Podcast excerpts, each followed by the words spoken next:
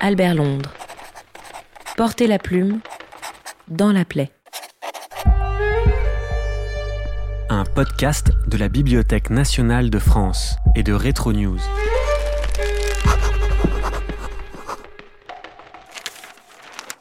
Le Petit Parisien, 20 mai 1925. Chez les fous.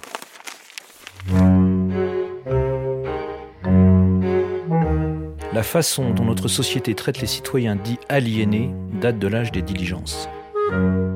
Regarder vivre nos fous n'est pas plus ahurissant que ne le serait de nos jours le départ de deux voyageurs en poste à Rome. La loi de 38 n'a pas pour base l'idée de soigner et de guérir des hommes atteints d'une maladie mentale, mais la crainte que ces hommes inspirent à la société. C'est une loi de débarras. Ce monsieur est-il encore digne de demeurer parmi les vivants ou doit-il être rejeté chez les morts? Dans une portée de petits chats, on choisit le plus joli, on noie les autres. Les Spartiates saisissaient les enfants mal fichus et les précipitaient du haut d'un rocher. C'est quelque chose dans ce genre que nous faisons avec nos fous.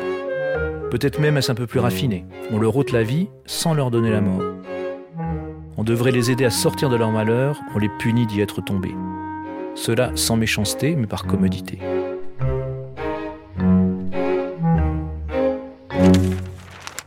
Hervé Brusini, vous êtes journaliste, grand reporter et président euh, du prix euh, Albert Londres.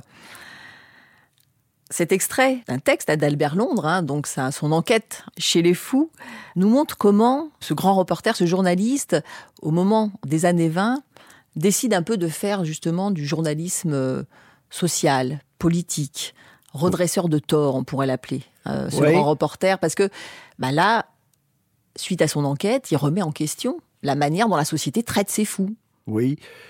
Albert Londres va essayer d'utiliser, parce que c'est intéressant de voir la méthode qu'il expose hein, dans ce qui est devenu un livre, puisqu'effectivement, on, on fait des livres chez Albin Michel à partir de la série des articles. En général, il y en a une vingtaine, une grosse vingtaine. Et Albert Londres décrit euh, de manière assez savoureuse le fait qu'il veut pratiquer l'infiltration et donc se faire passer pour fou comme Nellie Bly a pu le faire aux États-Unis, femme de reportage. Ce qui est drôle, c'est que les gens le reconnaissent parce qu'il commence quand même à être assez, euh, à avoir une certaine notoriété. Et euh, donc les profs euh, de médecine vont le reconnaître, lui dire Monsieur Albert Londres, non, vous n'êtes pas fou. Et donc il n'y parvient pas et il va rencontrer un chef de clinique qui lui va lui ouvrir les portes et même lui donner quelques photographies des euh, archétypes, on va dire, de la démence et lui permettre de faire un voyage au pays de la folie. Cette dénonciation, oui, car c'en est une, va euh, provoquer des interrogations fortes dans la société française, ça va être très lu. Et c'est, euh, voilà, la veine, je dirais, du reporter qui pratique un journalisme offensif. Parce qu'on s'est déplacé et qu'on raconte ce qu'on voit, forcément, on peut ne pas plaire. Il y a donc immédiatement une sorte de confrontation qui arrive. Mais avec en plus, là, je dirais, une idée euh, en amont. Il s'agit de penser qu'il y a quelque chose qui ne va pas et qu'on va en rendre compte pour tenter d'interpeller la puissance publique. Et c'est ce que va faire Albert Londres à plusieurs reprises en s'adressant au ministre, au président, euh, d'écrire des lettres. Euh, Ce que lui essaie de faire, c'est de tenter de donner la parole à ceux qui ne l'ont pas, aux invisibles, parler de tous ces gens qui sont les laissés pour compte dans l'ombre. Ça aussi, je trouve ça très moderne. Alors il dit exactement, j'ai voulu descendre dans les fosses où la société se débarrasse de ce qui la menace ou de ce qu'elle ne peut nourrir.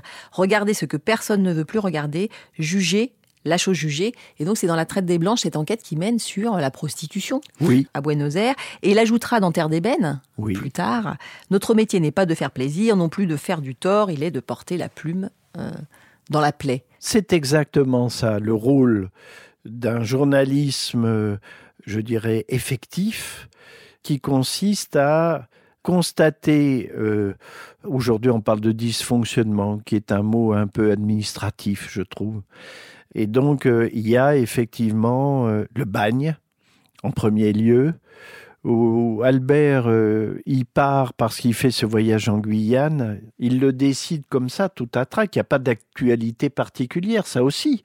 C'est une preuve de cet engagement. Il n'est pas seulement le bouchon qui flotte sur l'événement qui survient.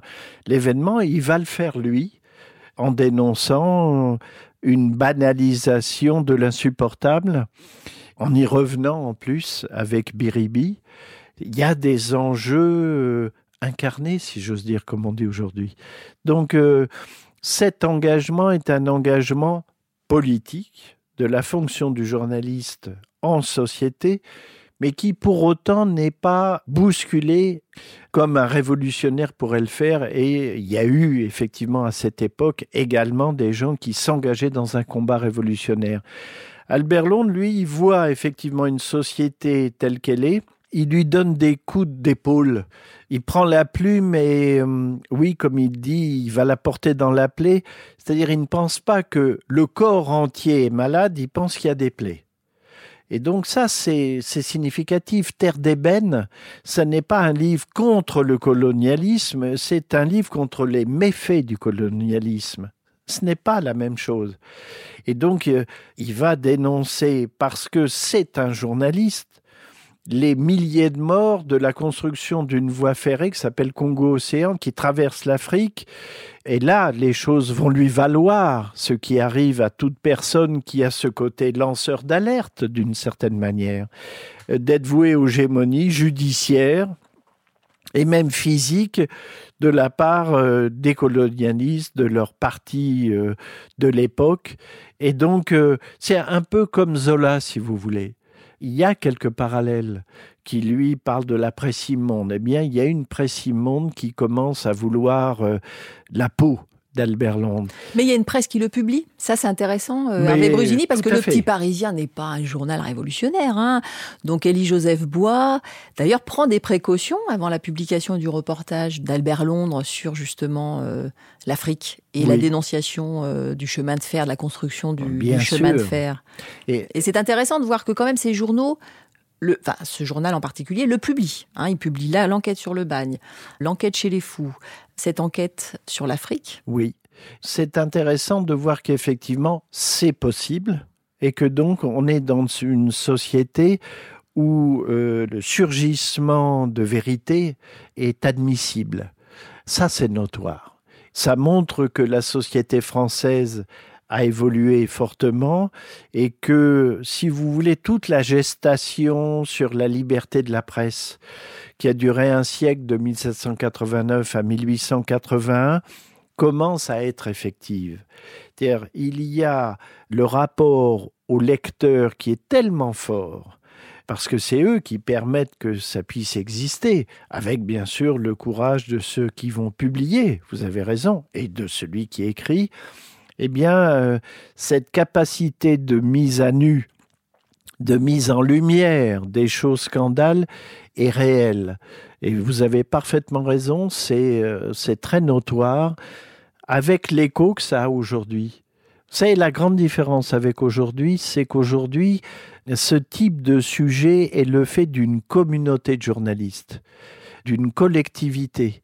On entend parler du consortium de Washington, de Forbidden Stories, c'est-à-dire le fait que les journalistes sont allés au-dessus de la concurrence qui les oppose souvent à titre personnel, et Dieu sait si Albert a pratiqué ce jeu de la concurrence pour être le premier, mais là, on enterre l'âge de guerre concurrentielle, et euh, le projet de dénonciation est le plus fort. Et il est effectif c'est publié.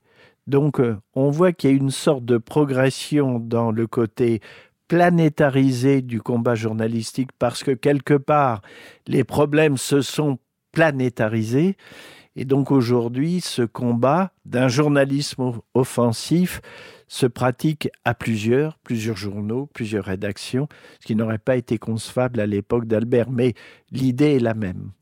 Et lui, Albert Londres, qui n'a pas, euh, qui a pas eu une éducation justement entre guillemets euh, de révolutionnaire, c'est un, humaniste euh, plutôt modéré. Et là, il y a une bascule qui s'opère, c'est-à-dire euh, c'est ce qu'il a vu qui Oui. désormais l'incite à aller, à aller y voir plus loin et à Oui, c'est et très à juste. dénoncer. L'enquêteur a pris le pas sur le reporter, mais je vous dis, je trouve que c'est vraiment l'appartement d'à côté, quoi. L'enquêteur par rapport au reporter. Oui, ils la franchissent pas. Peut-être parce qu'il y a là un sens supplémentaire à, à son geste journalistique, qu'il y a là une raison d'être plus justifiée à ses yeux, et d'une certaine manière jusqu'à sa mort, parce que euh, quand il revient de Chine et qu'il a enquêté très certainement sur des trafics impliquant euh, Dieu sait quels responsables euh, locaux, mais aussi du gouvernement français, euh, ça a donné lieu d'ailleurs à des théories un peu hallucinatoires où on aurait mis le feu au, au bateau, le paquebot sur lequel il était. Eh ben, euh, qu'il aurait, on aurait incendié ce bateau à dessein pour supprimer la vie d'Albert Londres. Non, je ne le pense pas. Mais euh, oui, Albert aurait certainement été la cible de, de, de, de, choses fortes. En tout cas, le désir était une fois de plus de dénoncer. Donc vous avez raison, il y a eu euh, un changement de registre, je dirais, de braquet, comme dirait l'homme du Tour de France, euh, dans l'exercice journalistique. Là, c'est évident. Sans aller cependant, comme André Violis, qui par exemple s'engage. S'engage. Politiquement. Politiquement, on peut dire qu'elle devient une journaliste engagée. Oui. Suite à dans son enquête. euh, dans. euh, oui, oui, bien sûr. Elle. euh, Elle devient même euh, experte hein, des colonies, hein, euh, suite à la publication de son Indochine SOS en 1935. Très juste. Et, et donc c'est. Il va pas jusque-là, Albert Londres. Non. Pourtant, quand même, ces enquêtes sur l'Afrique vont devenir aussi des, documents importants pour analyser la situation. Oui, euh, alors euh, j'aime bien l'idée de document parce que je, trouve qu'Albert est- reste dans l'idée de pièces à conviction. Il collecte les pièces à conviction, il les exploite jusqu'à les leur donner euh, un sens encore une fois offensif. Et c'est ça, euh, pour moi, le geste de l'enquêteur offensif, c'est de réunir ces pièces à conviction qui ne peuvent, par leur force édifiante, que changer l'ordre des choses.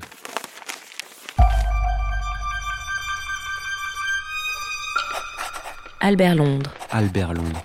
Portez la plume Portez la plume dans la plaie. dans la plaie. Podcast de la Bibliothèque nationale de France et de Retro News. Disponible sur toutes les plateformes.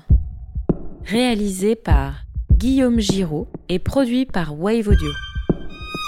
Avec l'aide de l'équipe de Retro News, Étienne Manchette et Julien Lucchini. Au micro, Séverine Liattard et Hervé Brusini.